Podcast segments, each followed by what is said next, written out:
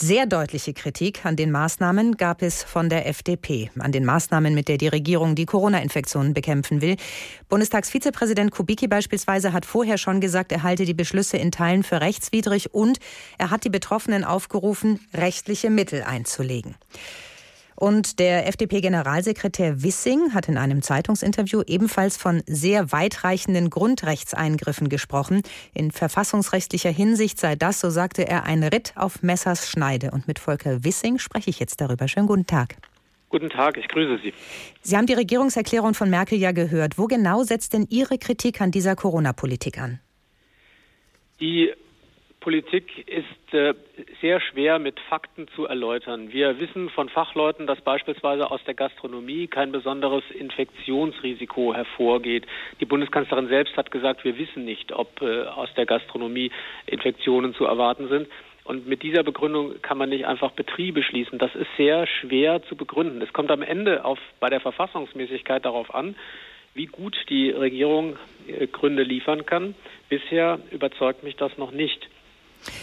Kubege hat ja gesagt, er rufe zu Klagen auf. Wie sehen Sie das? Ich habe darauf hingewiesen, dass es ein wirklicher Ritt auf des Messers Schneide ist.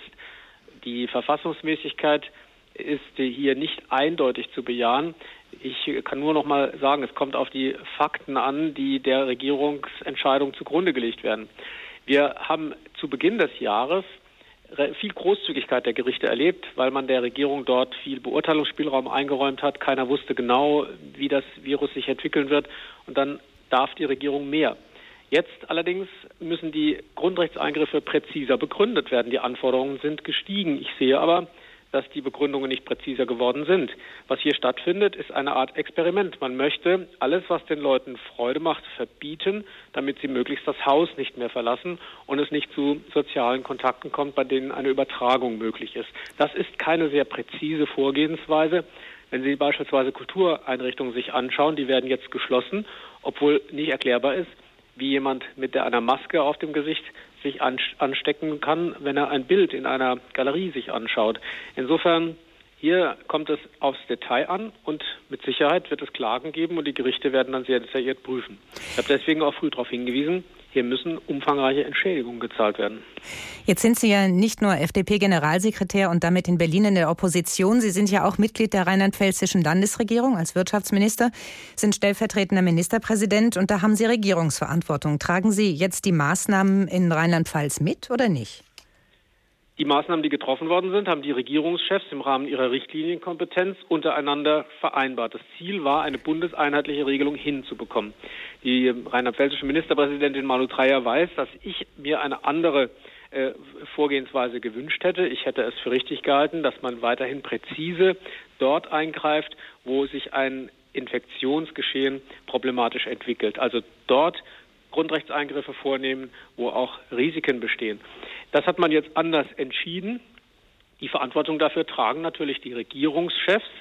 Wir werden jetzt alles tun, damit wir einen konstruktiven Beitrag leisten. Aber man muss auch verstehen, dass Vertreter einer Partei, für die Bürgerrechte besonders wichtig sind, äh, darauf hinweist, dass wir hier uns verfassungsrechtlich auf dünnem Eis bewegen. Ich kann das abschließend gar nicht bewerten, was dort unter den Regierungschefs beschlossen worden ist, weil es ja bei der Frage der Verfassungsmäßigkeit immer auf die präzise Begründung ankommt. Und wenn man sich die Beschlüsse durchschaut, findet ja eine Begründung dort noch gar nicht statt. Insofern ähm, ist das eine große Verantwortung, die die Regierungschefs im Rahmen ihrer Richtlinienkompetenz hier übernommen haben. Wir werden unseren Beitrag leisten, dass die Regierungen äh, stabil bleiben in den Ländern, das ist klar, aber wir werden nicht schweigen, wenn wir äh, Bedenken haben und werden die auch frühzeitig äußern. Ich werde nicht ähm, mir die Verantwortung ähm, oder ich werde nicht die Verantwortung äh, tragen für Entscheidungen, die andere getroffen haben, ohne ähm, ihre einzelnen Landesregierungen dabei zu fragen. Jetzt haben Sie gerade gesagt, Sie wollen konstruktiv sein. Was wäre denn Ihr Vorschlag oder der Vorschlag Ihrer Partei, um die Neuinfektionen einzudämmen und die Wirtschaft beispielsweise nicht abzuwürgen?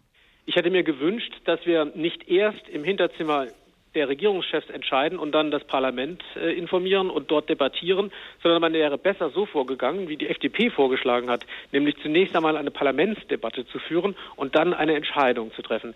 Wissen Sie, es gibt ja Entschuldigen Sie, aber wäre das nicht vielleicht zu spät gewesen? Nein, denn man hatte den ganzen Sommer dafür Zeit. Und die Vorschläge der Experten äh, gehen ja auch vielfach in eine andere Richtung, als die Regierungen jetzt entschieden haben. Es gibt ja Alternativvorschläge zu dem Experiment, das jetzt stattfindet in Deutschland. Es gibt Experten, die sagen, man hätte mehr Tests bei den gefährdeten Gruppen durchführen müssen oder man hätte die Gruppen, die äh, große Risiken haben, stärker schützen müssen. Und es gibt auch äh, viele Medizinerinnen und Mediziner, die sagen, Gebote statt Verbote, mehr die Eigenverantwortung, das Verantwortungsbewusstsein der Bürgerinnen und Bürger aktivieren, weil sie davon ausgehen, dass das mit vier Wochen gar nicht gelöst ist, das Problem. Und dafür spricht ja alles. Die Erfahrungen aus dem Frühjahr sprechen auch dafür, dass mit einem äh, Shutdown von ein paar Wochen äh, Corona nicht verschwindet. Und vor dem Hintergrund äh, habe ich erhebliche Zweifel, dass diese Maßnahme, die, angetroffen, die angeordnet worden ist, verfassungskonform ist. Und ich habe Zweifel, dass diese Maßnahmen wirksam sind. Aber das hilft jetzt nichts. Die Entscheidungen sind getroffen. Man wollte bundeseinheitlich vorgehen. Das ist richtig. Man hat sich auf nichts anderes als das verständigen können. Aber ich kann nur sagen, die Verantwortung, die dort übernommen worden ist, ist groß.